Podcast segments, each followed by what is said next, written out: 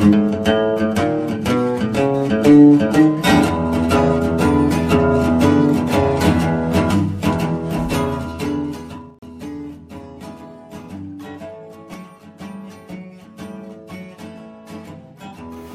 a todos, espero que estén bien donde sea que nos estén escuchando. Hoy vamos a hablar de pues un pequeño episodio en la que no tenemos un fin en concreto, no habrá una conclusión en general de lo que sea que nos de lo que sea que vamos a hablar.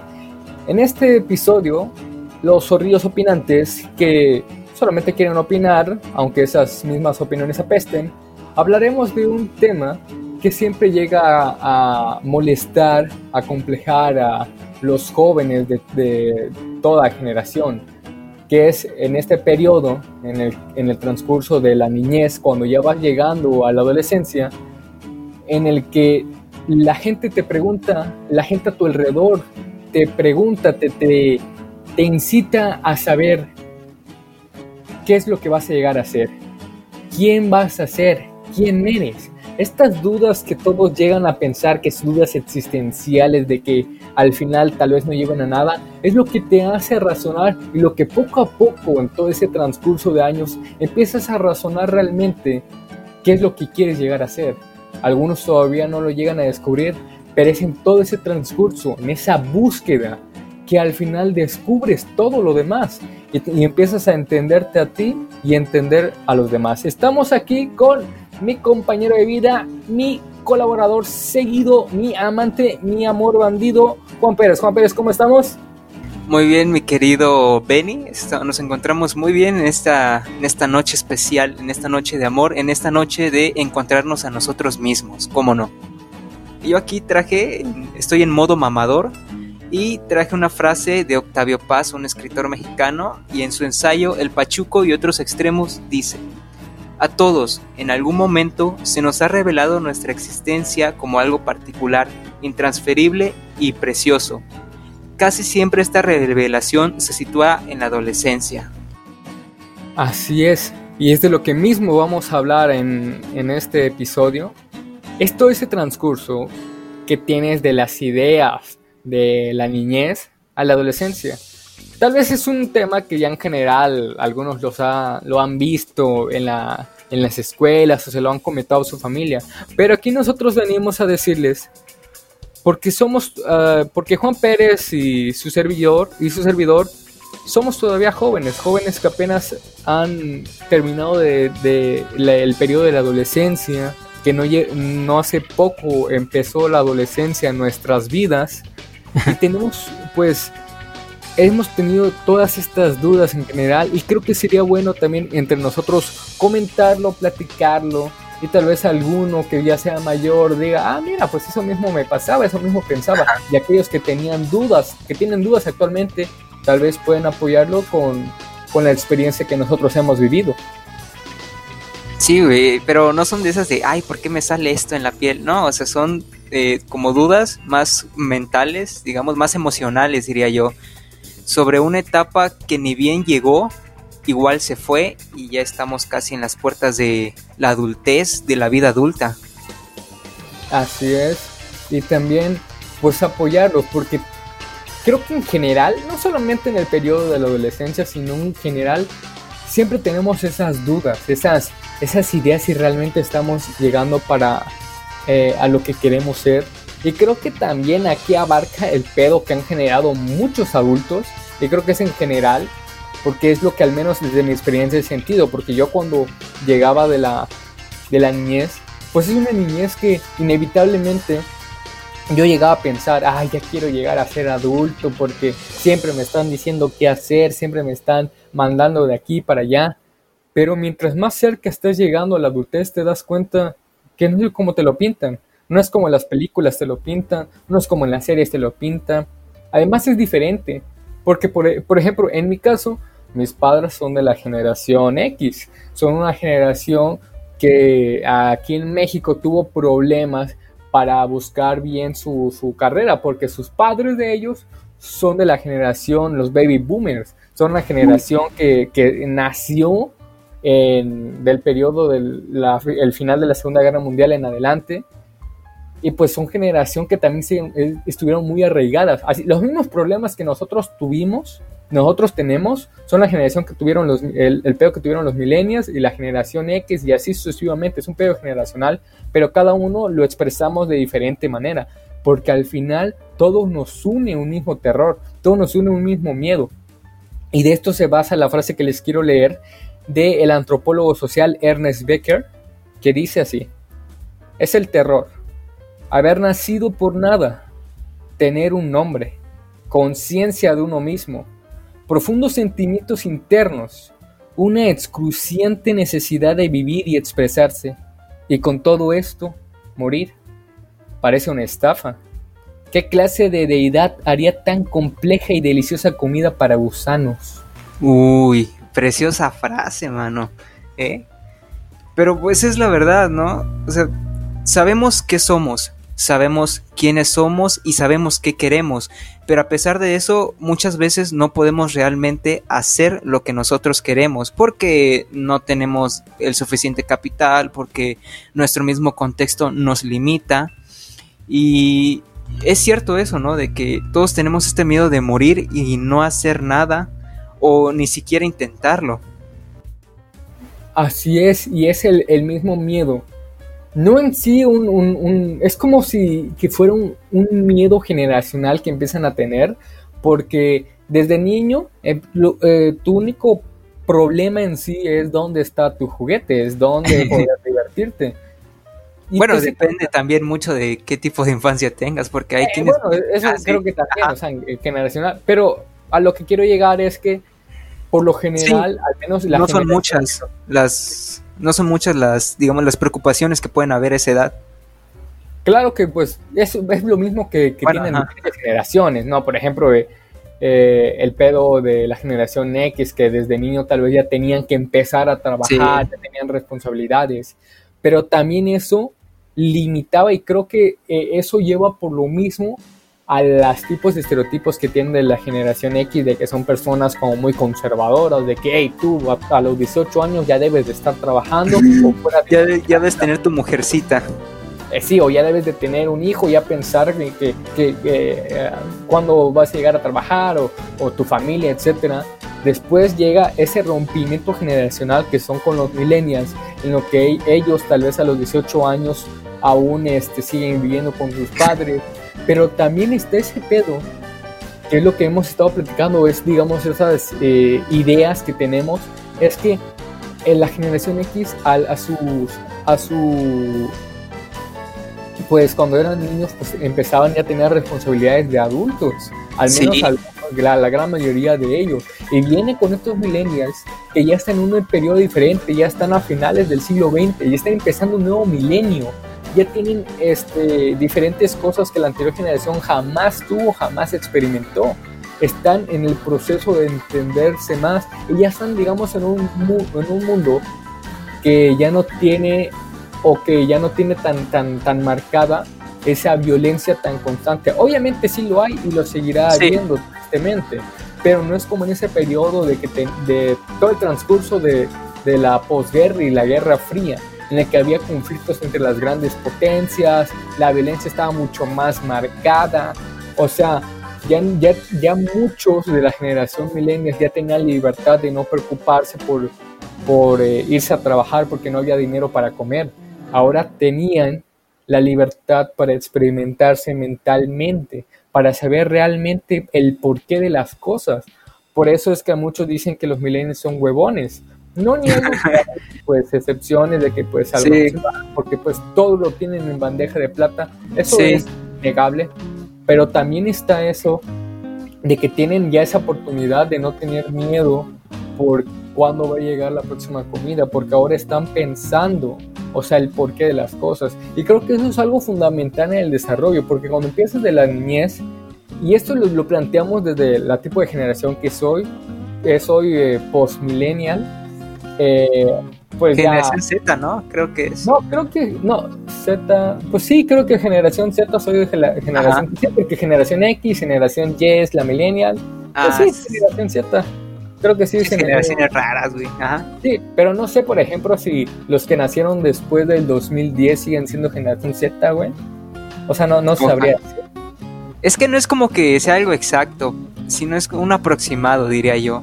Yo creo Pero que pues, es, por diferentes sucesos que pasan. Por ejemplo, en eh, este, la generación X, que son de los nacidos ya con eh, un, desarrollo global un poco más estable, eh, los millennials, que ya es cuando el, auge de la tecnología, o, o, también llamada la generación MTV, por ese impulso que, que, tuvieron con la generación pues millennial y pues esta generación Z que es cuando ya tienen, ya, ya cuando nacieron ya estaba un chingo de tecnología, güey.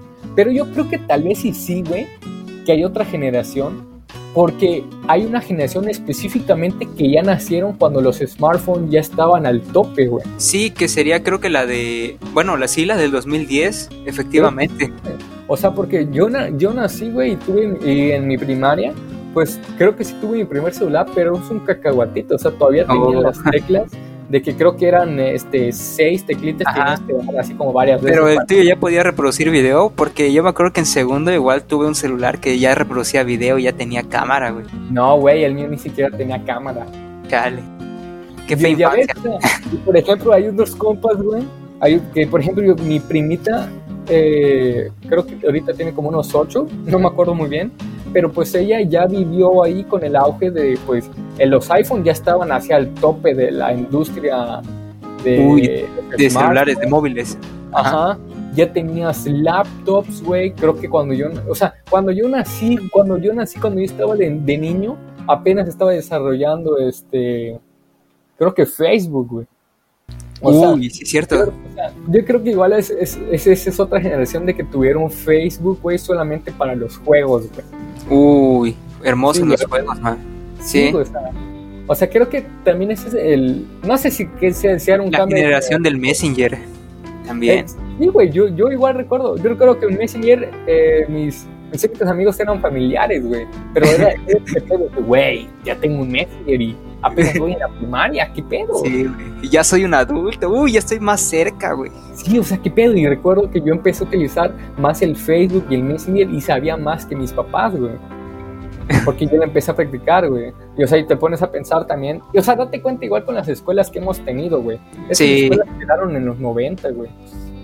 O sea, difícilmente tenían como apartado tecnológico para decir, ay, estos ya son más actuales, güey. Y creo que también eso bueno, ya no estamos yendo muy aparte, güey, porque ahorita me voy a meter con el pedo de la educación que tienen en... A la madre.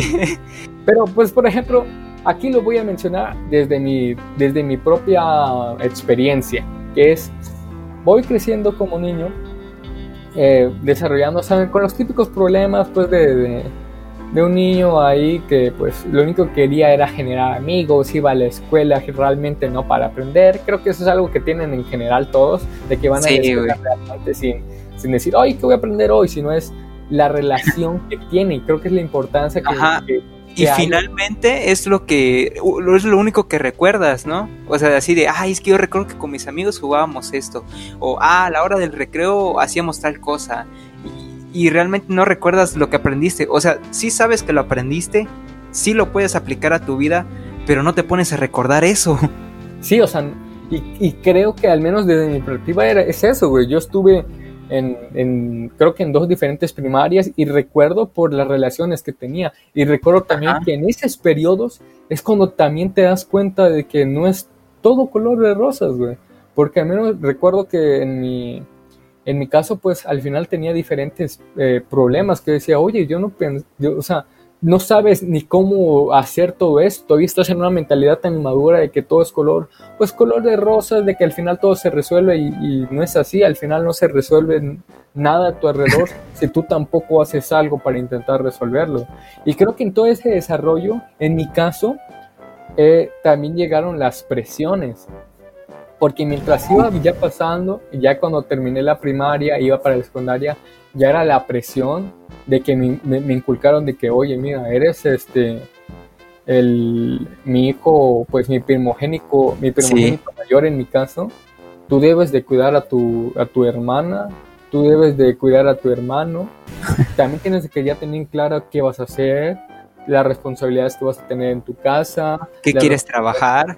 O sea, sí, o sea, creo que ahí es un gran problema que muchos tienen.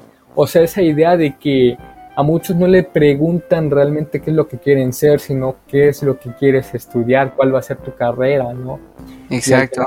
Tienen muchas dudas porque dicen, oye, no hay una carrera específica que explique lo que yo quiero ser. O sea, entonces, ¿qué estudio, no? Creo que sí, claro, porque tienes las ideas muy dispersas a esa edad, o sea, realmente no te puedes enfocar en algo así concretamente. Digo, hay gente que sí puede, pero no, no es el caso, creo yo. Sí, al menos en, mi caso no sabía qué quería hacer, Porque me preguntaban, no si todavía tienes la presión, por ejemplo, de parte... Ahí empezaron la presión de parte de mis padres, de la responsabilidad, y ya tienes que madurar así en chinga. Decía, oye, pero, pero yo quiero seguir... Pero espérate, espérate. Yo apenas estoy viendo la tabla del 9, espérate. o, sea, apenas estoy sabiendo qué puta es una división, qué, qué puta es una eh, raíz cuadrada y ahorita quieres también que yo este, pues tenga la presión de, de, tu parte de que ya tengo que desarrollarme, pero si yo quiero divertirme, quiero ver series, quiero ver televisión, quiero jugar con mis juguetes, quiero divertirme. Y ahora también viene esa presión de llegar qué es lo que quiere ser. Y creo que el transcurso que podemos englobar en uno es en el transcurso que entras a la secundaria y terminas el bachillerato, porque ahí es el, el, el, gran apogeo, porque también ahí empiezan realmente tanto tus, tus cambios físicos, tus cambios hormonales, que empiezas tú también a tener pedos de, digamos, esa ideología generalizada de la, de la adolescencia, de la rebeldía, de querer ir en contra del sistema. Quien dijo, no me acuerdo quién lo había mencionado, que es antinatural que un adolescente no sea rebelde, es antinatural que un adolescente no quiera cambiar de su mundo. Ajá. Pero también ahí va los golpes de realidades que has tenido. Tanto en los jóvenes, mucho se ve en el internet de los memes del, del típico enamoramiento joven, ¿no? Porque al final tú también te pones a pensar qué es el amor, ¿no? Porque sí tener gustos tanto físicos, a gustos carnales y también mentales por, eh, ya sea por una mujer o por un hombre. Y, te pones a pensar, oye, pero entonces, ¿qué es el amor? ¿Qué estoy sintiendo ahora mismo? O sea, de verdad. O, te preguntas, ¿esto es lo que debo sentir?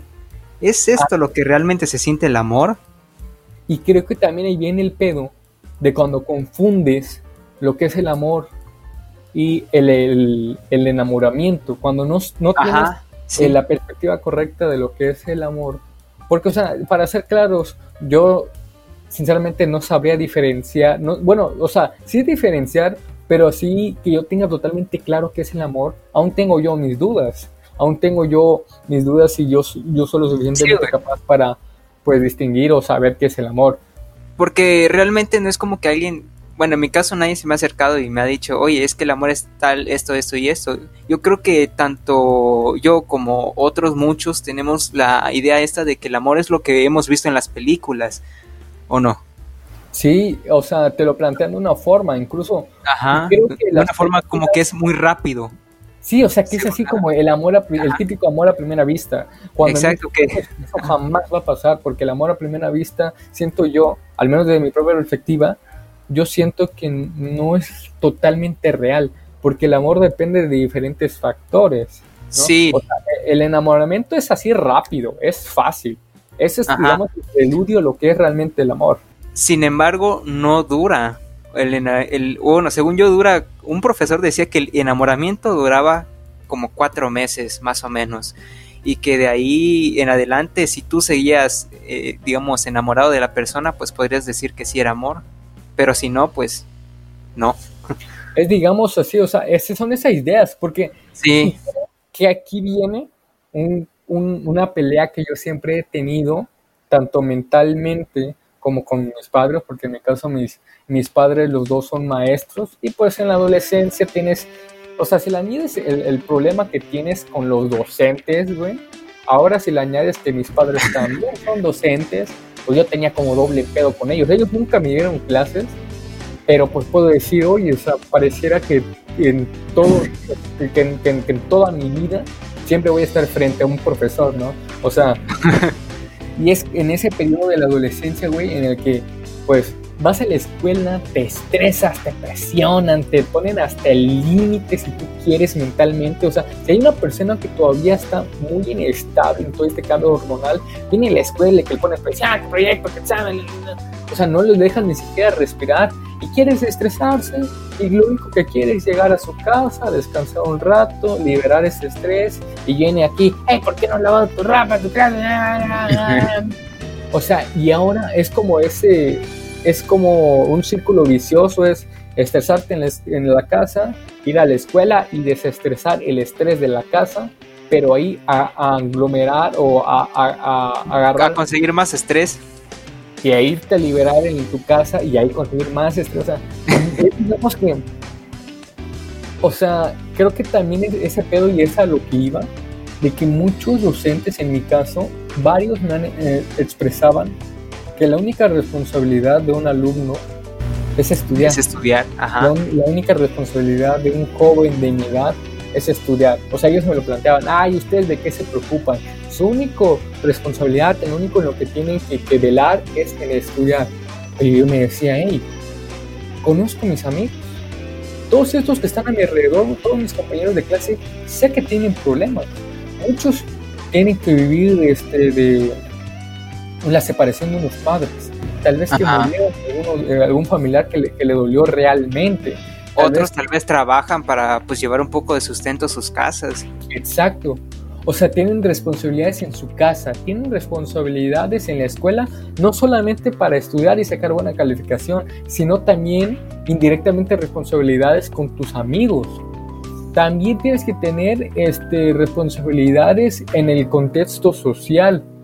Porque, o sea, eso me lo planteaba mucho y yo y con, con una docente que tuve en el bachillerato que ella era muy arraigada a eso y siempre tenía pedos, pero no, no le trataba de decir porque no me gustaba hacer las cosas más grandes, porque te das cuenta, creces cuando te das cuenta que, que, que un profesor no va a dejarse tan fácil para decir, oye, esto es mi verdad, es la verdad absoluta.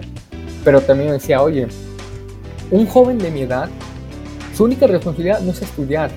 Pueden decir eso. Oh, tus papás trabajan día y noche. Y creo que es entendible. Lo que quieren ellos es que saques buena calificación. Sí, eso no lo entiende. Pero que digas que, en general todos los, muchachos ahí su única responsabilidad es estudiar, es generalizar de una manera asquerosa todo el que tienes.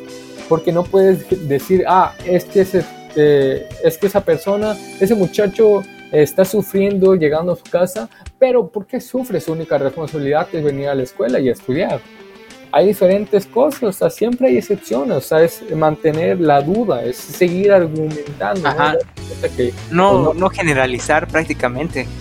Sí, o sea, porque cada uno pasa por diferentes circunstancias que pues esperemos que en ningún momento eh, alguien más o alguien que nos esté escuchando esperemos que pues no estén pasando por situaciones demasiado complejas, algo que lo termina atormentando o que pues al final es, es triste ver a un muchacho que no disfrutó de su juventud, porque al final terminan siendo adultos sí, que, pues tienen problemas para relacionarse este, con los demás, tienen problemas para...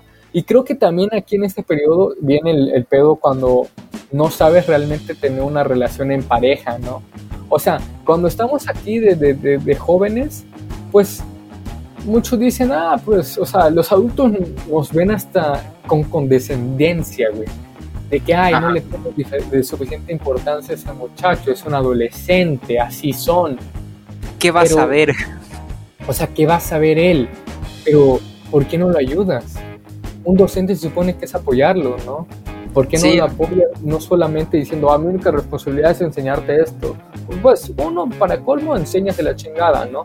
Y si quieren una, un joven eh, buscar el apoyo en ti, no le ayudas. Te dice un muchacho, ay, es que la verdad me siento muy triste, este, tal vez eh, alguno que malinterprete lo que es la depresión, y tú le dices, ah, este, tú no tienes depresión. Oye, ¿por ah. qué? porque ya lo digo, o sea, no es así, así no porque, porque así no se siente, yo estoy deprimido y mírame.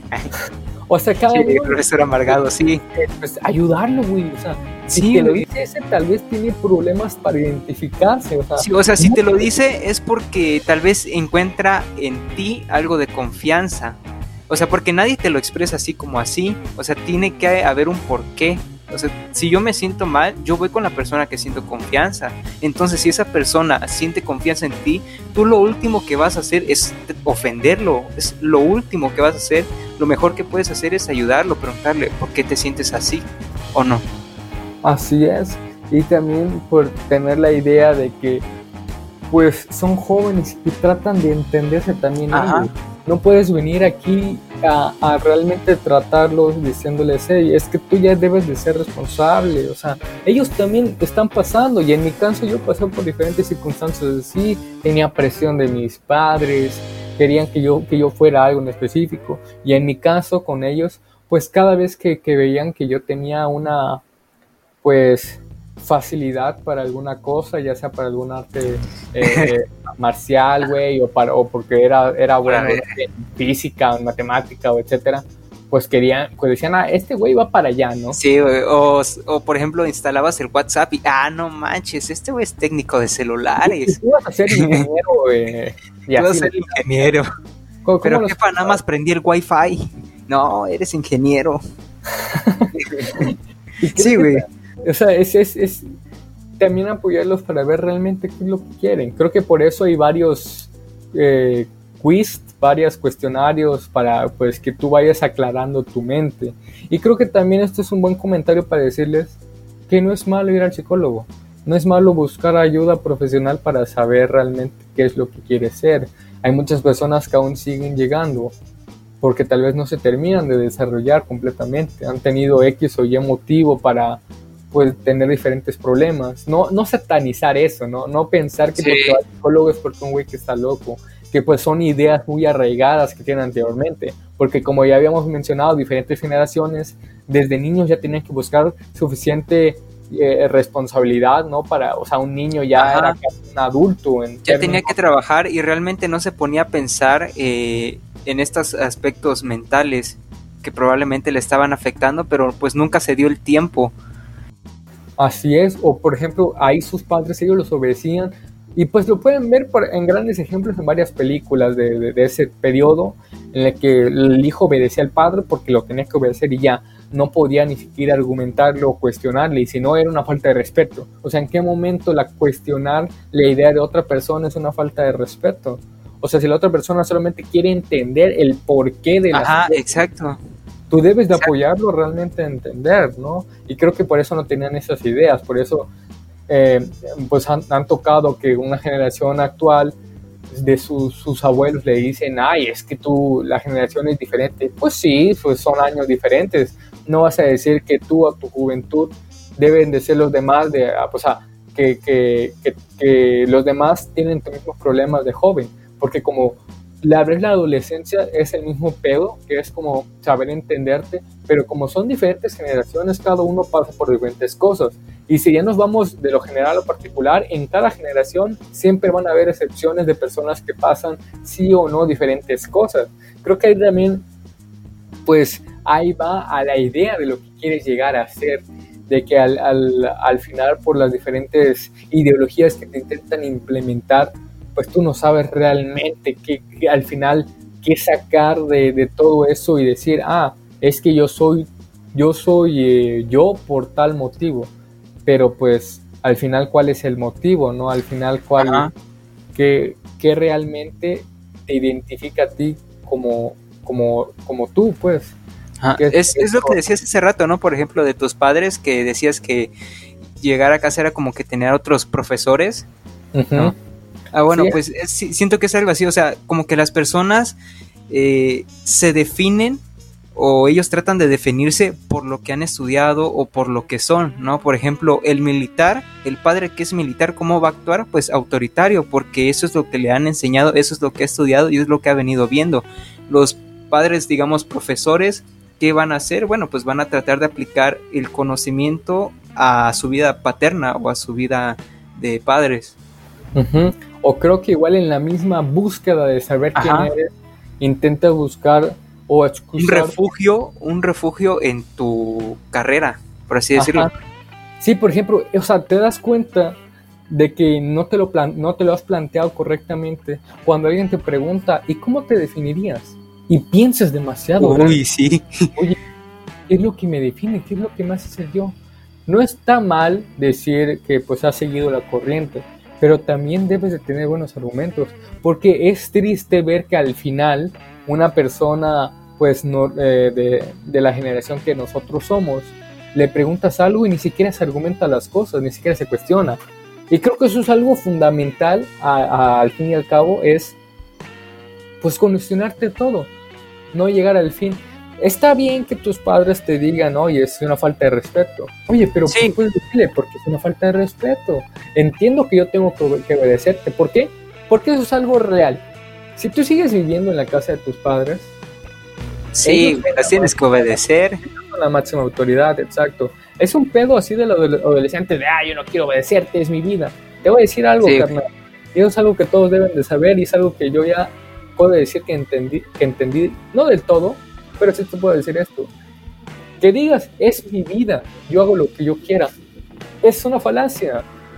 Si vives con tus padres, quieras o no, y esta es, ah, digamos, una, una verdad un poco más estricta, puedes verlo de esta manera. Tú eres propiedad de tus padres. ¿Por qué? ellos te concibieron. Ellos te compraron ropa. Ellos, te mantienen. Ellos te mantienen. Ellos te, han llevado a tu escuela, a, tu eh, secundaria, a tu bachillerato, a tu universidad, a tu primaria. Al final no puedes decir que es solamente tu vida. Porque tú puedes decir, ah, es mi vida, yo voy a hacer lo que quiera. Ah, ok, entonces, ¿por qué no te vas? ¿Por qué no te vas y creas tu vida? Entonces, aún no es solamente tu vida, porque depende mucho de lo que digan tus padres. Cuando vas madurando, vas dándote cuenta que ya tienes más autoridad, ya tienes más autoridad sobre ti. Pero pregúntale a un niño, si un niño te dice es mi vida, tú vas a, hasta una persona de nuestra generación que, ve, que ve a un niño diciendo, ah, es mi vida, dice, ay, pobre huerco pendejo, no sabe nada. hey, tú también lo has llegado a ser. Y es más, cuando a ti te cuestionan, tú te enojas y hey, güey, es mi vida. No es cierto. Exacto.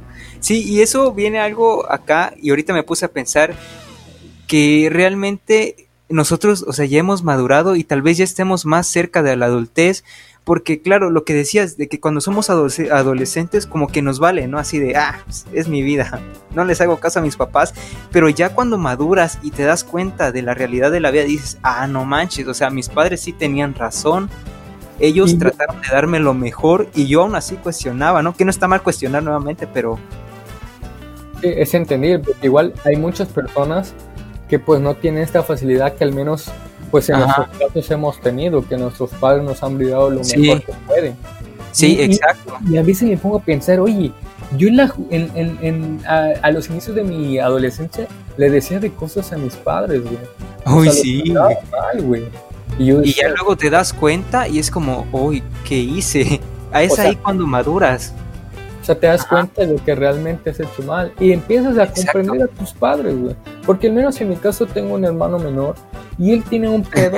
yo digo, ay, no manches, es muy desesperante porque está en pleno, o sea, tiene los 15 años. Sí, güey. Es muy desesperante en muchas cosas, porque no entiende. Y me pongo a pensar, rayos, estoy seguro que yo no güey. Yo sí. tenía pedos con la autoridad, güey. Tenía pedos de saber entender a mis padres. Claro que pues también ellos a veces no se llegan a entender. Llegan a, a, corredores sin salidas sus argumentos. Porque en mi caso, yo desde la adolescencia he cuestionado siempre a mis padres y lo seguiré cuestionando. No, lo, no lo digo de una manera negativa, sino también no quiero obedecerlos a ellos ciegamente porque Exacto. ahí se encuentra los principios que yo quiero fundamentar para mi vida diaria, o sea, mis ideologías. Y creo que también entenderlo. en primera instancia, chavo, si tú estás pasando por esto, el que nos está escuchando, puedes ir razonando. ¿Sabes qué puedes hacer? Aproveche que ahorita mismo tienes pues padres que te, te mantienen. No voy a decir tal vez si te, te aman, porque en alguna u otra manera, si te están manteniendo es porque te quieren Sí. expresan de alguna manera diferente, pues. Eh, en mi caso, mi mamá y mi papá me expresan de diferente forma su querer, pero pues sé que me mantienen, porque de repente me dicen, hey, ¿tienes ropa? Yo con eso intuyo, ah, quieren comprarme, pero veo, digo, pues, pues tengo... Aguanta. o sea, tengo una computadora donde puedo eh, eh, trabajar, tengo un celular de buena calidad, tengo pues productos para mi cuidado, mi higiene, tengo pues cosas para cuidarme. Y digo, hey, pues... no me falta nada. No me falta nada. ¿Y qué puedo aprovechar con eso? Aprovechar mi tiempo para hacer diferentes cosas. Ahí también va otra disyuntiva que han tenido pues los adolescentes al final es cómo aprovechar el tiempo, ¿no? Sí. O sea, en mi caso yo digo, puta, yo quiero leer, quiero ver series, quiero ver películas, pero al final no, y al final no hacemos nada. Al final terminas procrastinando.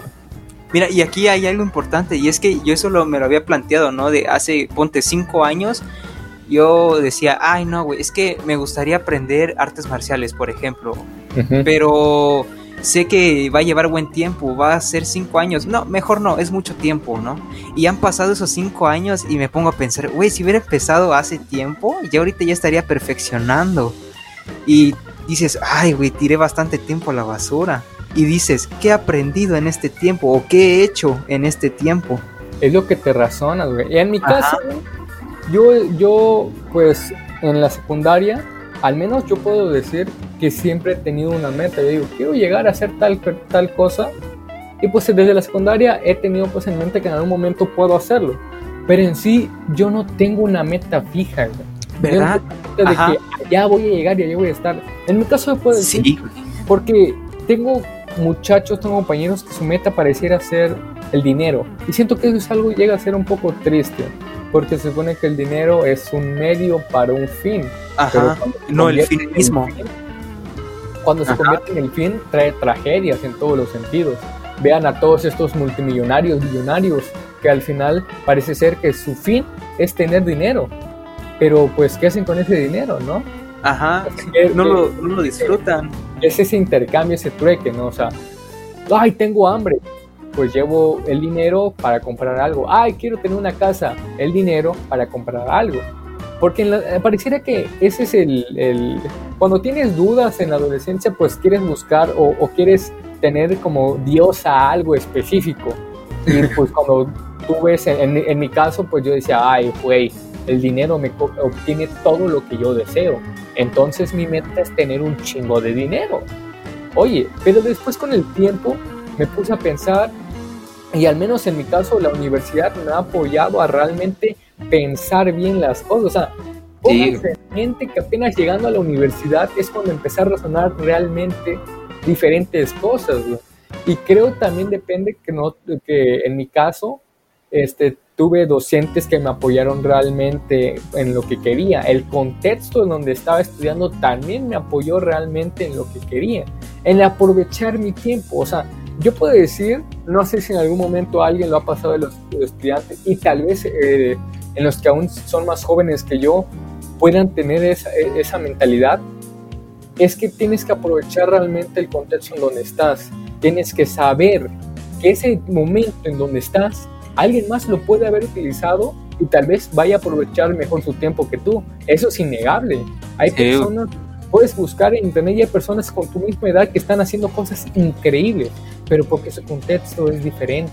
No te debes sentir mal porque una persona de, de tu misma edad, no sé, de 15, ese güey ya ganó dos maratones, ya este, tal cosa. Porque al final muchos no tienen ese fin. En mi caso, cuando yo empecé, va, empezaba en, las, en karate, en taekwondo, porque pues yo desde pues eh, desde los ocho años eh, estaba, pues mis papás me decían que tenía que hacer algo, así que pues, ah, pues voy a hacer que y además, pues, pues aprender a dar madrazos, ¿no? O sea, para aprender a defender. Y creo que ese es otro punto que me ayudó mucho en el desarrollo que yo tenía, porque muchos relacionan a la secundaria con el bullying, porque la verdad hay que ser sinceros, los niños son una mierda, güey. Los niños son culeros, güey. Los niños y los adolescentes son bien cagados, hasta con los profesores. Son una mierda de personas. Yo ahorita, güey, que no ha pasado mucho tiempo desde que estuve en la secundaria, sé, güey, que hay varios cabrones que son una mierda, güey. Los veo ahorita varios de secundaria y no he pasado mucho tiempo y me dan asco algunos, güey. Por su comportamiento tan mamadores, de que creen que saben todo, güey. Y yo dije, puta, yo era así, güey. Yo decía, ay, esto mis. Yo lo, güey, yo llegaba a ver a mis padres por encima de mi hombro, güey. Decía, güey, este o sea, yo ahorita, de 13 o 15 años soy mejor que ustedes que llevan en la edad, güey. Sí. Y lo veo a estos vergas y digo, no mames, güey, qué asco me das, güey. Yo ahorita... Yo soy Dios. Sí, güey. Ahora sé que Dios existe, soy yo. Hola, güey. güey, no. Pero es que, digamos que ese es el desarrollo que uno tiene. Y la verdad, de, de niño me acuerdo muy bien que era un culero yo. Ahorita que güey, la verdad era muy culero, güey, porque yo siempre tuve, yo siempre tuve, pues, esa labia, güey, pero para, para, para insultar a los demás, güey. Puta, si te hubiera conocido, güey, ahorita mismo te estaría odiando, yo creo. Sí, al chile, güey, si yo me hubiera conocido, si yo hubiera sido otra persona y me vería, eh, pues, como era en la primaria o en la secundaria, sí me hubiera ganado ganas de partirme mi madre, güey. Pero ahí influye, güey, que yo también como estudiaba karate, cuando ellos, eh, pues esos tenían ideologías que te, tenías que ser firme, que no ibas a combatir a menos que los otros, eh, que el otro empezara, pero al menos eso me daba la confianza en que yo podía defenderme, también me daba la fortaleza, el carácter, güey, para que yo pues, te pueda venir a, ahorita y decir que realmente yo no sufrí bullying en la primaria y en la secundaria, güey. Yo hacía bullying. o sea, tampoco. no sé, güey. ¿Sabes qué creo, güey? Que yo trataba mal verbalmente, güey. Y creo que lo, lo, se veía muy cabrón en el bachillerato, güey. Porque una, en el bachillerato todavía estaba, yo, yo practicaba jiu-jitsu, muay thai, güey. yo, eso me daba la, por ejemplo, desde la primaria hasta el bachillerato, pues yo, yo sabía defenderme, yo tenía confianza la gente se, se, daba cuenta que yo sabía defenderme. Y creo que eso pasa al final porque en la secundaria yo eh, habían circunstancias en las que no tenía de otra que pelear y yo me daba a resaltar porque sabía defenderme. Y pues entre mis amigos me decían, eh, güey, este, pues no se meta con ese verga, güey. Eh, y ahora si le añades que yo tuve esta facilidad porque creo que lo heredé de parte de mi papá, porque mi papá tiene una labia, güey o sea, ese güey, sabe hablar y en mi caso así soy, güey. O sea, como que, eh, pues, le pueden preguntar a Juan Pérez, güey, que yo siempre sí. de hablar, güey, de llevarme bien, de, de, saber hablar, de saber exponer, no tener pena. O sea, sí, sí tengo pena, tengo un chingo de pena. Pero pues, de madrearse a los profesores, de golpearlos. O sea... De hacerlos llorar. O sea, eh, bueno, no no, güey, creo que sí, güey. Yo, yo, mi, mi grupo de bachillerato tiene, tiene, pues puede decir, güey, mi grupo hizo llorar a dos profesores de bachillerato, güey. Y dije, no mames, güey, es normal de la primaria porque son unos putos de la primaria y de la secundaria, güey. Pero de, la de, un profe de bachillerato, güey. ¿Qué le hicieron al pobre? es que como, es que tenían pedo, güey, porque nos tomaban, porque, o sea, por diferentes pedos ya ves que hubo un momento en el que querían expulsar a diferentes profes por el examen, ya ves que fue en el periodo de Enrique Peña Nieto. Oh, sí, es cierto. Y pues implementaban maestros que ganaban la oportunidad, la, plaza, por haber aprobado un examen. Y pues estaban los profes del sindicato que estaban en contra de eso, güey. Pero nosotros en nuestro caso, que los profes del sindicato en nuestra escuela querían sacar a un profe de interino decían, hey, tú no eres de aquí, güey, porque él, él no pertenecía a ningún sindicato. Yo te puedo decir que yo quería que ese profe siguiera porque de experiencia ese profe me estaba enseñando correctamente. Y es una materia complicada como es la física, güey. Si no es correcto, güey, la física no la, no la agarras, güey. Exacto. Pero en mi caso, ese profe sí me estaba enseñando bien y yo quería defenderlo. Yo quería decir, hey, ¿por qué lo están sacando? Y si me decían, porque, porque pues esa era, no, era, no era su plaza, está bien, pero pues quién es el otro profe, ¿no? O sea, yo quería saber más al respecto. Y en mi caso, la jefa de grupo se organizó con algunos para ir a, pues a, a, encontrarse con ese profesor y decir, hey, porque veíamos que los estaban sacando así, güey. O sea, por favor, retírate y, este, y decíamos, ¿por qué se va? Porque también teníamos esa duda. O sea, yo decía, ok, si lo van a correr, no me quiero meter en ese pedo, porque es el tener en contra a todos los profesores del sindicato. Pero quería saber qué onda con mis calificaciones, porque ya llevamos. güey. Oiga, no manches, lo sacaron justo al final. Mínimo denme calificación. Algo así queríamos, güey. Y la cuestión es que los otros profes del sindicato lo tomaron a mal, güey. Pensaron que estábamos en contra del sindicato. Y pues esa pelea de, de, de, de ideología y pues se echaron a llorar dos diferentes profes de que, ay, no puedo creer que este grupo está en contra de nosotros. Ah, bueno. No, no, no, no. Se hacían las víctimas. Uno de ellos, güey, una de, de, de, de, esos profesores, pues sí se ofendió mucho y creo que por un tiempo mm, dejó de llegar. En serio, güey. O sea, no mames. Sentías que te trataba con indiferencia, güey. Una gran comparación. La otra profesora nos entendió mejor. Pero pues dije, puta, eso no nos quita que hicimos llorar a profesores así. no mames. Pobre profe ya ni quería llegar. Pero pues, ¿en qué nos quedamos antes de hablar de los profes? Este, de los profes, este, ah, de que tenías una buena labia, creo, con los profesores. Ah, bueno, la cuestión es eso, güey, de que yo tenía, pues, yo puedo decirte eso, pero yo veía que, que también es, diferente el del contexto, o sea, y yo siempre he sido de que, pues, me, me intento llevar correctamente con todos y no llegar a, pues a confrontaciones físicas, pero si se llegase, pues tengo la, la, confianza de, de, saber defenderme. Pero también yo, yo, yo veía que en la secundaria, güey, se practicaba uno de maltratos físicos emocionales, güey. Y, y, los demás, nosotros lo veíamos como algo normal, güey.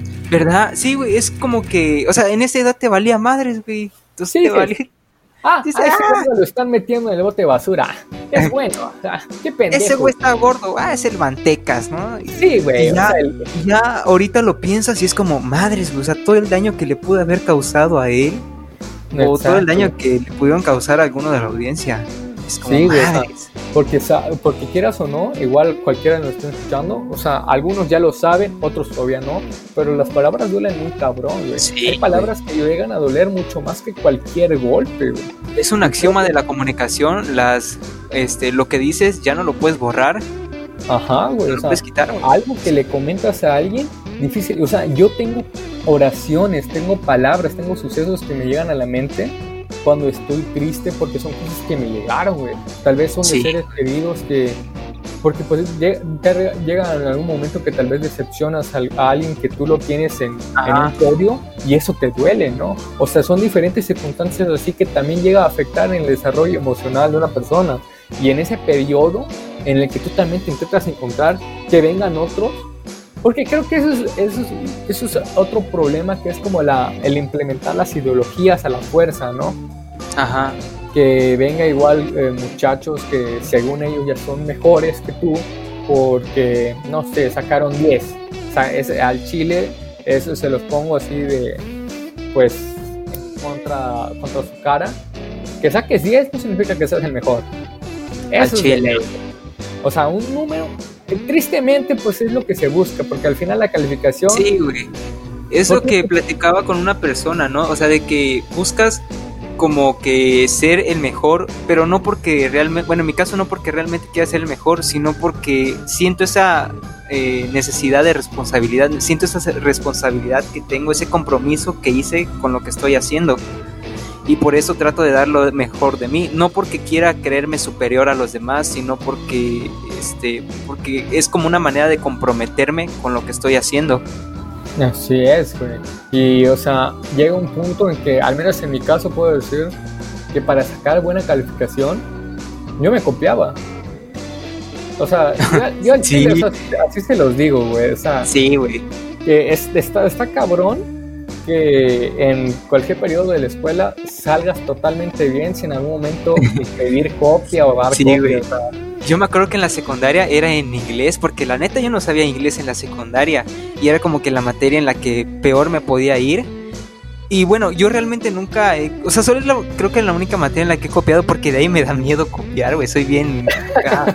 sí, güey, estoy, estoy miedoso del sistema, sí me da cosilla copiar. Es que o sea, tiene, su técnica.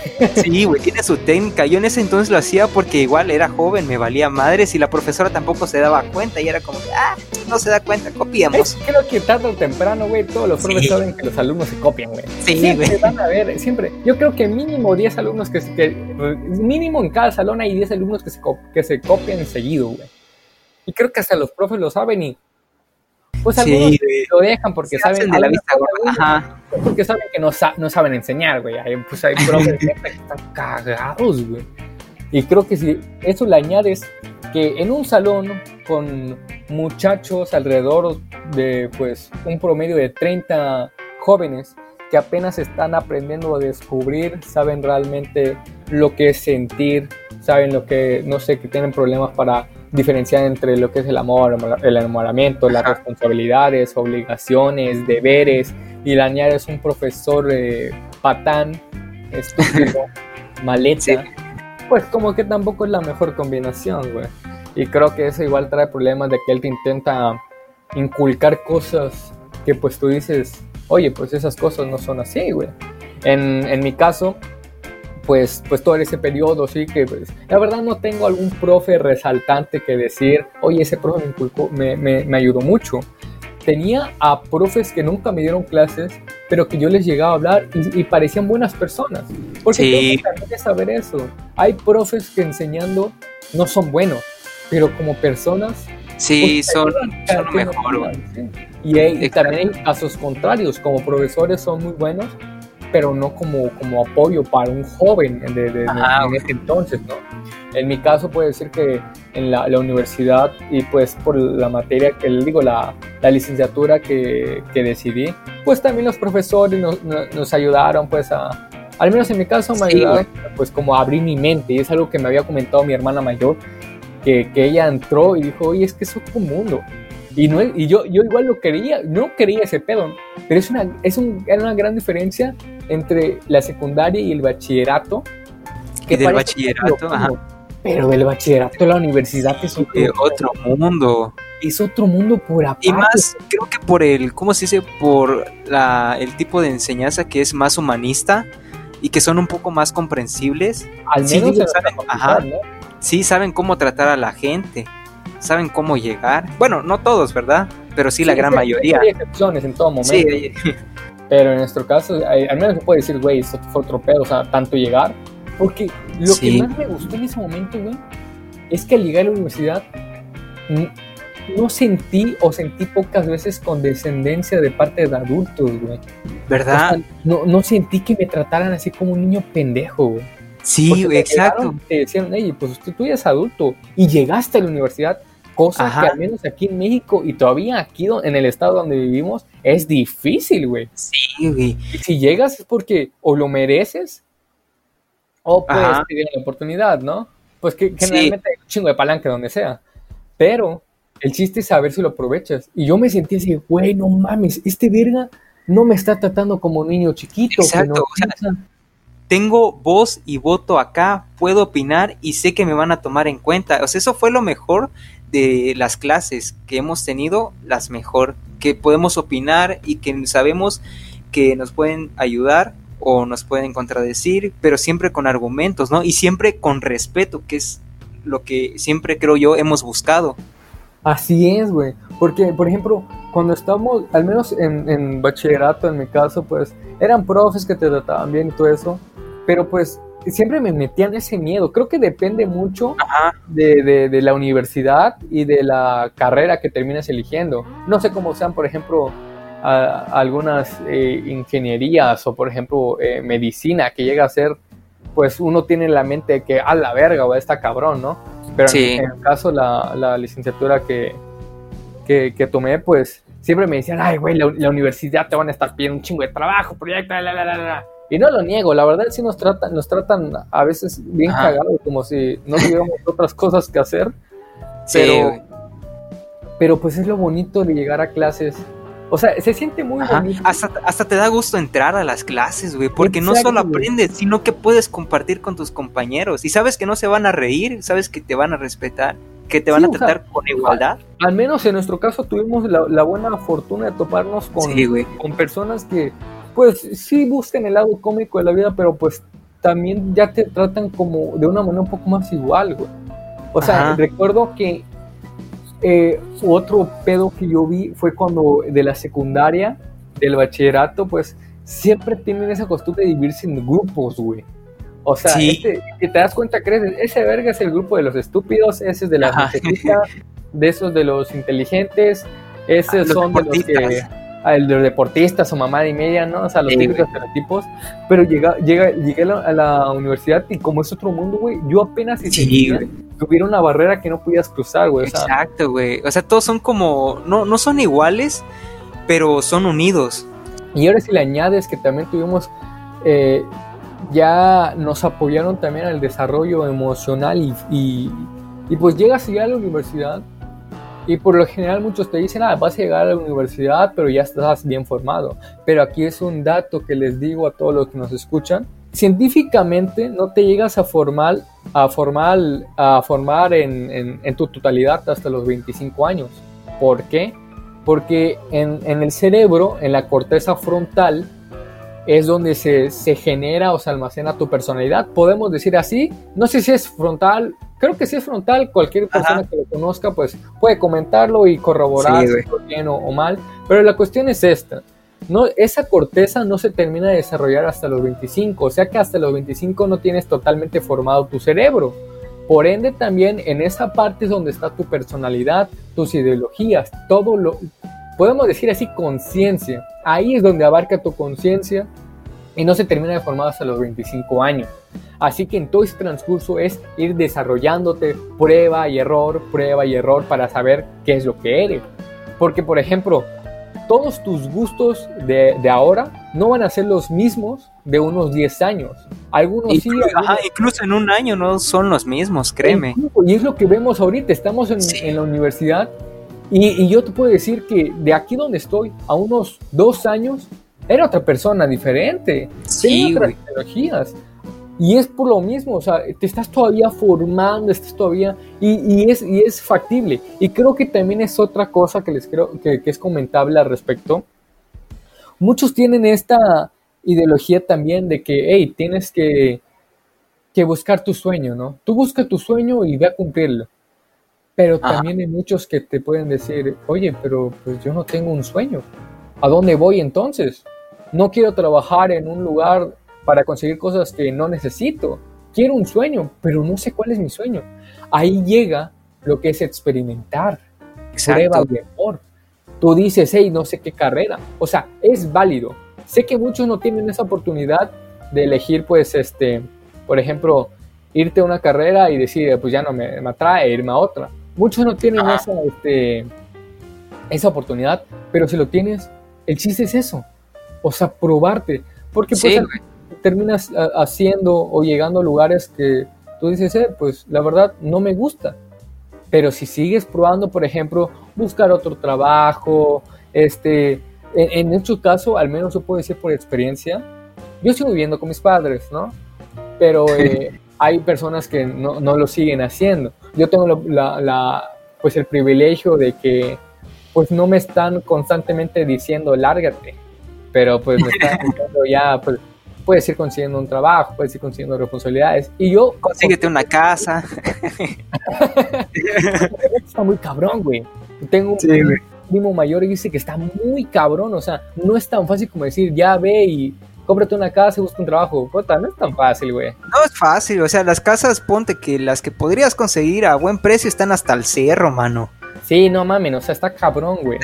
Y por ejemplo, ya se puede ser tierras invadidas, ¿no? Y es, sí, o, exacto, güey. Y todavía no sé, oye, mira, te lo había bien barato y mis papeles. No, pues es que pues, no hay papeles, güey. Así, así de palabra, mano.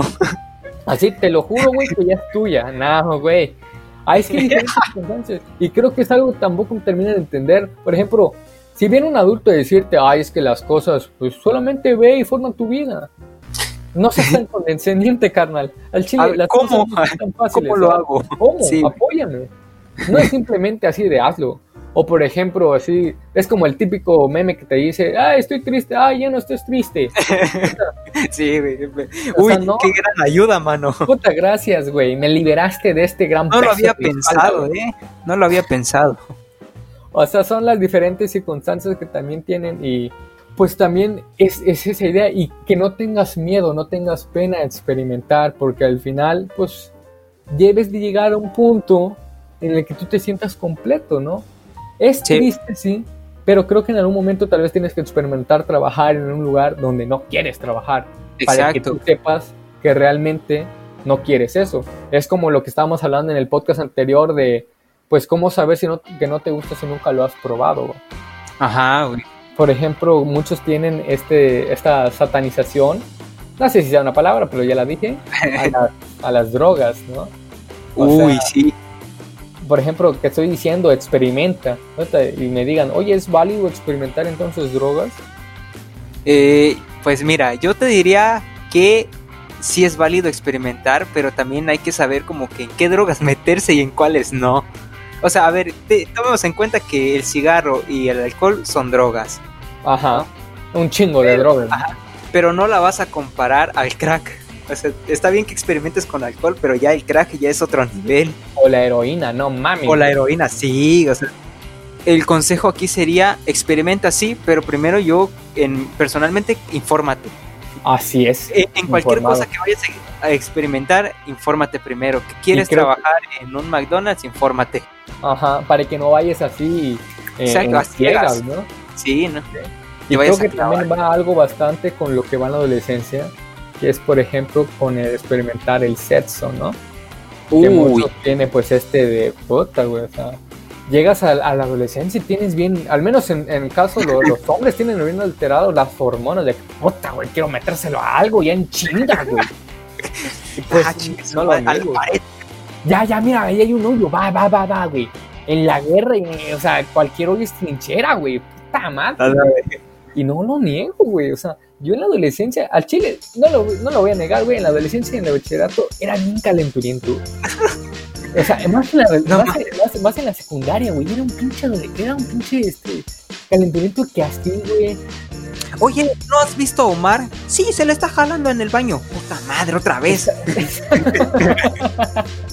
o sea, y es mucho que tienen eh, pues algunos hombres este de pues por ejemplo ese típico cuando porque pues vas en la secundaria y en la secundaria pues las mujeres llevan falda no güey y este pues muchos tienen esa costumbre de ver por debajo de la falda o hacer lo posible de que hoy güey mira este, se le nota este la marca del de la ropa exterior o, o, o, hacen lo posible Juanito, ¿qué estás haciendo abajo? ah, estoy jugando. sí.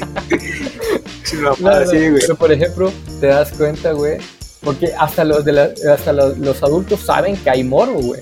Porque, por ejemplo, en, la secundaria donde estaba, en, en los edificios, eh, habían escaleras que tenías que subir por afuera del edificio, ¿no? Pero eran escaleras de metal, güey. Así que lo, que lo que hicieron es que, pues, taparon las aberturas de las escaleras, güey. Porque pues ahí van los pinches morbosos a pararse debajo y ay no mames, güey. O si viene un, por ejemplo en la secundaria tiene el pedo con las profes, güey. Es que ven, no, no, mames, Y así se los dejo, o sea, moralmente está terrible, güey. Si ven sí, un haciendo eso, entienden que son por sus hormonas, pero también Pero también háganselo saber, sí. Sí, o sea, el que está mal y el por qué. Porque si no, si va creciendo, va a seguir pensando que eso es normal cuando no es, güey. No es normal eso. Exacto, exacto. Y creo que también ahí te empiezas a, plantar, pues, eh, pues, en todo ese desarrollo, güey. Pues también vas calmando tus hormonas, güey, pero también te, pones a pensar, pues, no sé qué, qué, es el sexo, qué se siente, qué, qué, qué sentir, o sea, y, empiezas a tener ¿Qué voy a hacer cuando ya esté ahí? O sea, sí, por eso es muy importante informarte acerca de la educación sexual, también de las enfermedades de transmisión sexual. A ver, que ver porno no cuenta como educación sexual, güey. El porno no te va a ayudar, el chile no te ayuda. Muchos se han tenido esa excusa y yo me incluyo entre ellos de que, ay, voy a ver este porno pues, para saber qué hacer en el momento. Con tu libreta pues, anotando. Sí, ah, bueno, a ver, voy a hacer esto en la cama. Ah, esa posición se ve bien buena. Ay, sí no, no, no. El, el, el, la industria del porno trabaja por el placer culposo, el placer este, salvaje que uno tiene de, del... Y pues vivir en ese momento, esa, ahí cuando estás en ese momento liberas a tu pinche animal interior, a tu pinche chimpancé, a tu pinche mono y te liberas y pues, nada más vas el morbo, o sea, dicen porno y algunos, ay, porno, satanismo, no, no, o sea, no digo que, que, que, que pues sea bueno para saber experimentarlo, pero pues cuando llega una obsesión, pues eso ya está mal. O sea, todo, todo, si, lo, si llega a un punto de ser obsesivo es malo. O sea, todo en extremo es malo. Exacto, o sea, piensa en lo que sea y todo en extremo es malo, güey. En lo que sea. No, creo que no hay nada que esté en contra de la regla. El, el, este, el alcohol en exceso es malo, las drogas en exceso son malas, el sexo en exceso, la masturbación, el estar mucho tiempo en, viendo televisión. o en alguna red social también. En una red social. Quieran o no, también leer libros en exceso es malo. Sí. O sea, mira Don Quijote, lo que le pasó por leer libros. Si no lo han leído, pues eso, o sea, que te metes en otro mundo, o sea, es todo en exceso al final termina siendo malo y creo que también es algo que deben de ir experimentando y también consumiendo con responsabilidad. Sí, o sea, y esa es el, la ayuda que le pueden tener a los, a, los, a los muchachos. Y creo que eso es algo triste y creo que debes de, de irlo pensando los adultos Dejen de ver con tanta condescendencia a los niños. Dejen de pensar, ay, es solamente un niño más. ¿Qué mal va a ser? Amigo, he visto niños que matan perros por diversión. Y no hay ningún adulto que le diga que eso está mal. No hay ningún adulto que le diga que ese maltrato animal está mal. He visto niños que tratan mal a otras mujeres. He visto mujeres que tratan mal a otros niños.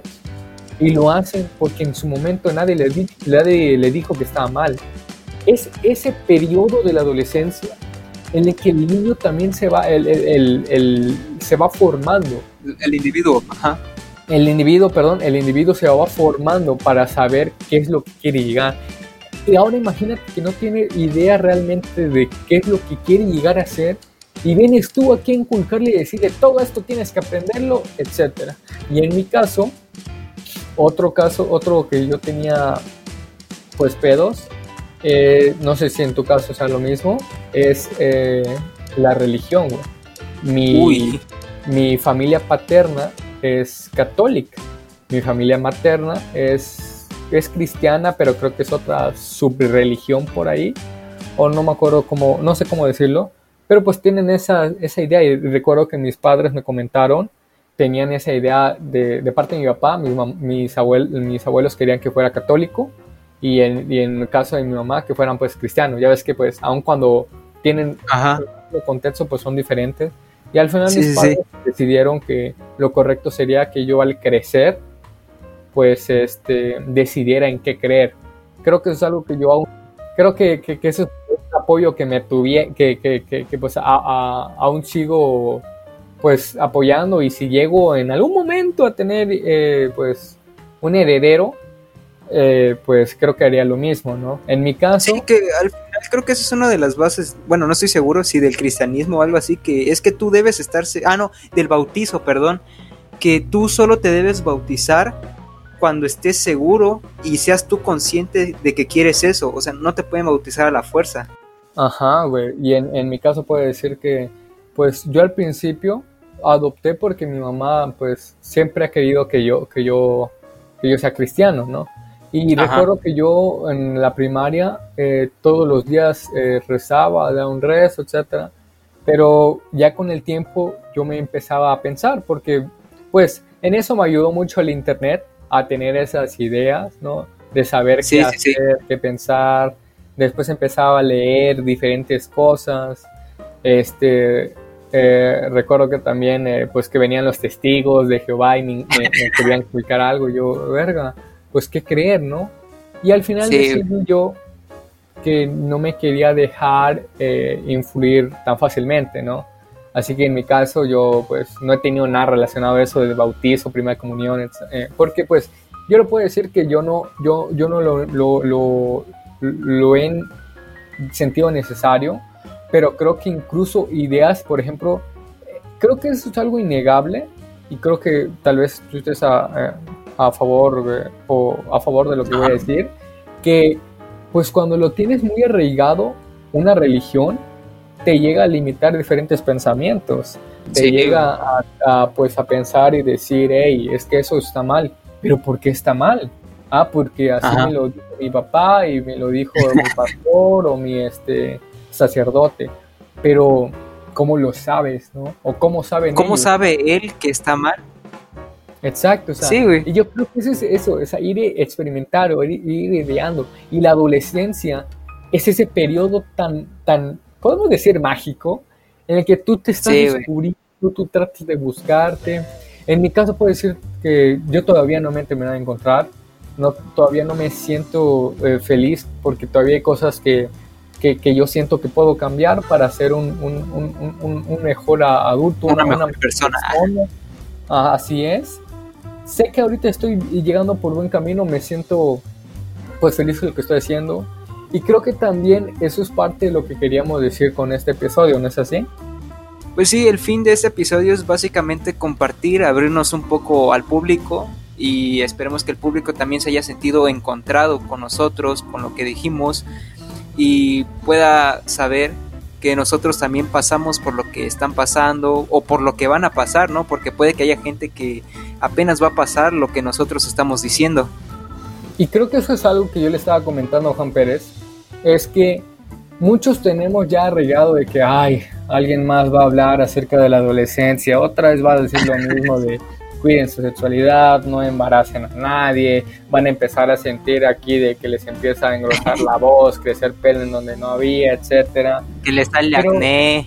Sí, que les da así muchos barros, que van a tener cambios de personalidad, etcétera.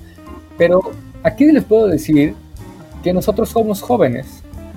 A nosotros creo que podemos decir que aún estamos en el periodo de pues no hace mucho empezó para nosotros. Yo digo que unos como, como cuatro años empezó tal vez, que sí ya se sintió muy arraigado la adolescencia. Sí, güey. bueno, de hecho yo no la termino de asimilar. Yo creo que tampoco, güey. Ya vamos, ya estamos más para la, la, adultez, güey. Yo me siento todavía muy estúpido. Ya estamos como a tres cuartos. sí, ya nada, güey. Ya. ya casi un poquito. Nos falta el último paso, güey. Ya. Yo creo que para mañana ya, ya amanezco Yo creo que ya mañana ya. ya, ya, me salió barba, ya conozco todo el SAT y cómo funciona. Ya tengo trabajo. Ya conozco Chiapas. Pero, o sea, les comento, sí, que aquellos que sean mayores de a nosotros, tal vez les apoya también para ir entendiendo a esta nueva generación a estas personas que apenas están comenzando en la adolescencia o que están en este periodo. Y también para aquellos que nos estén escuchando que sean aún adolescentes, sepan que apenas ustedes están iniciando y nosotros terminando, ya tenemos una idea al respecto. Sabemos cómo se van a sentir. Yo puedo generalizar, está eh, pues incorrecto de una manera generalizar, pero es digamos en promedio lo que llega a pasar que no les, no les, eh, les puedo explicar en el aspecto fisiológico, porque pues yo tampoco soy alguien para explicarte correctamente cómo es, pero puedo decirte que en la personalidad puedes llegar a este, sentir pues enojo con lo que te, está a tu alrededor, quieres llegar en contra de tus padres, quieres ir a hacer una antítesis a lo que ellos están implantando, este, quieres, quieres llegar a ser el mejor de tu grupito de amigos, eso es algo normal, es algo pues natural que quieres siempre llegar a resaltar entre tus amigos. Y en mi caso es algo que igual le decía mucho a, Juan Pérez. En, en, en caso de los hombres, cuando somos adolescentes, añádele esto, los hombres somos bastante estúpidos. Eso creo que es algo que creo que pasando la adolescencia seguimos siendo bien estúpidos, güey. Oh, sí, güey. O sea, le añades estúpidos. Ahora te añades una bolita de personas igualmente estúpidas.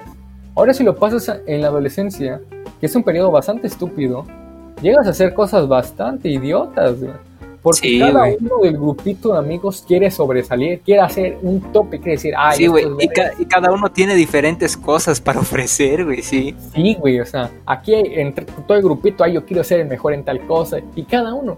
Y tarde o temprano terminan haciéndose daño solamente por la diversión. y creo que es algo normal, güey. Pero este, creo que también pues sirve, o es lo que al final también queríamos inculcar con este podcast, con este episodio. Creo que van a sentir diferentes cosas, es normal, pero al final creo que les puedo dejar como este moraleja el siempre ten ahí el beneficio de la duda. Las cosas no son tal y como parece. Creo que en ningún caso pasa eso. Dos, cuestionate las cosas, no des por sentado todo. Y tres. Ajá, a ver, bueno, yo quisiera agregar uno tres y es que si eh, puedes experimentar con lo que quieras, pero siempre ten cuidado por dónde caminas. Si sabes que está mal caminar por ahí, mejor no le sigas. Y al final terminas pensando en, pues que puedes llegar a ser responsable. Y si llegas avanzando y ser responsable, si tienes ahí a tus a tus tutores, pues ellos también se darán cuenta y empezarán a tomarte bien. Y creo que eso es algo que igual se lo pueden inculcar a, las personas adultas que nos escuchen. Por favor, ustedes traten de entender a los adolescentes, los adolescentes también los tienen que tratar de entender. Sé que siempre van a haber discusiones porque yo aún sigo teniendo discusiones tanto con mis hermanos, que con mi hermana que ya pasó, ya está en la, adultez, ya va para los, los 25 este, en mi hermano menor que está en la adolescencia, está en plena adolescencia. Tenemos problemas entre los tres de ideología, porque incluso ellos crecieron de una, ellos crecieron de una forma que yo no. Ahora si le añades eso el pleito entre mis padres, de que pues son diferentes. Es, es en una casa donde viven diferentes eh, personas, diferentes generaciones, eh, que vivieron en diferentes contextos y pues, oye, pues, ¿cómo identificarlos? ¿no? O sea, ¿cómo, cómo saber, pero creo que igual eso, eso es algo bonito, porque al final tú decides bien cómo quieres desarrollarte, pero no solamente tú, también depende mucho del contexto social, porque al final pues todo termina siendo un constructo social, ¿no? Exacto. Creo que pues, eso es al final lo que queríamos dejar con este episodio. No sé si quisieras comentar algo más, Juan Pérez. Eh, pues no, yo creo que la adolescencia y todas las etapas de la vida también son un constructo social. Punto. ¿Cómo que? bien mamador. Así, así, mamador, pero es la verdad, carnal. bien mamador. No sé qué es un constructo social, pero igual lo uso. igual lo digo. Ah, sí, sí, es un constructo social, güey. todo es un invento del gobierno, güey. ¿Y cómo lo sabes? Eh, este, pues. Eh, no más, güey. Llevé filosofía en la, en la secundaria y ya. Sí, yo, yo ya sé cómo funciona el mundo y el gobierno. Ay, sí, bueno. Siempre hay nuevas cosas que aprender y creo que eso es algo muy bonito y tienes que tener en claro que nunca vas a ser suficientemente listo. Siempre habrá nuevas cosas por aprender, siempre habrá nuevas, cosas que enseñar y que saber. Y creo que en la adolescencia lo que lo, lo empiezas a, entender y ya cuando llegas a la adultez, pues esperemos que nosotros pues seguimos eh, siendo eh, pues con un ideal bastante grande, con una responsabilidad muy bonita y aprendiendo de todo lo que, lo que hemos experimentado. Espero que les haya gustado este episodio. Aquí Juan Pérez y yo, la verdad, nos esforzamos y pues queríamos hacer un poco más algo, un tema un poco más personal. Un poco más íntimo. Un poco más íntimo, exacto. Creo que de ahí, eh, pues aparte de los podcasts que vamos, eh, bueno, los episodios que vamos a ir haciendo, de vez en cuando vamos a sacar alguno pues personal para hablar de pues temas más íntimos y pues espero que les haya gustado mucho, que les haya eh, entretenido, divertido, que hayan aprendido tal vez algo. No digo que realmente vayan a aprender algo porque somos dos muchachos eh, pues hablando de pues sus experiencias, pero pues podemos apoyar a alguien y pues espero que les haya gustado mucho. Eh, pues nos despedimos. Juan Pérez, despierte. Los queremos mucho, queridos zorritos. Los amamos. Hasta la próxima. Cuídense mucho, muchachos. Porque somos zorrillos opinantes, opiniones que apestan, igual que nosotros.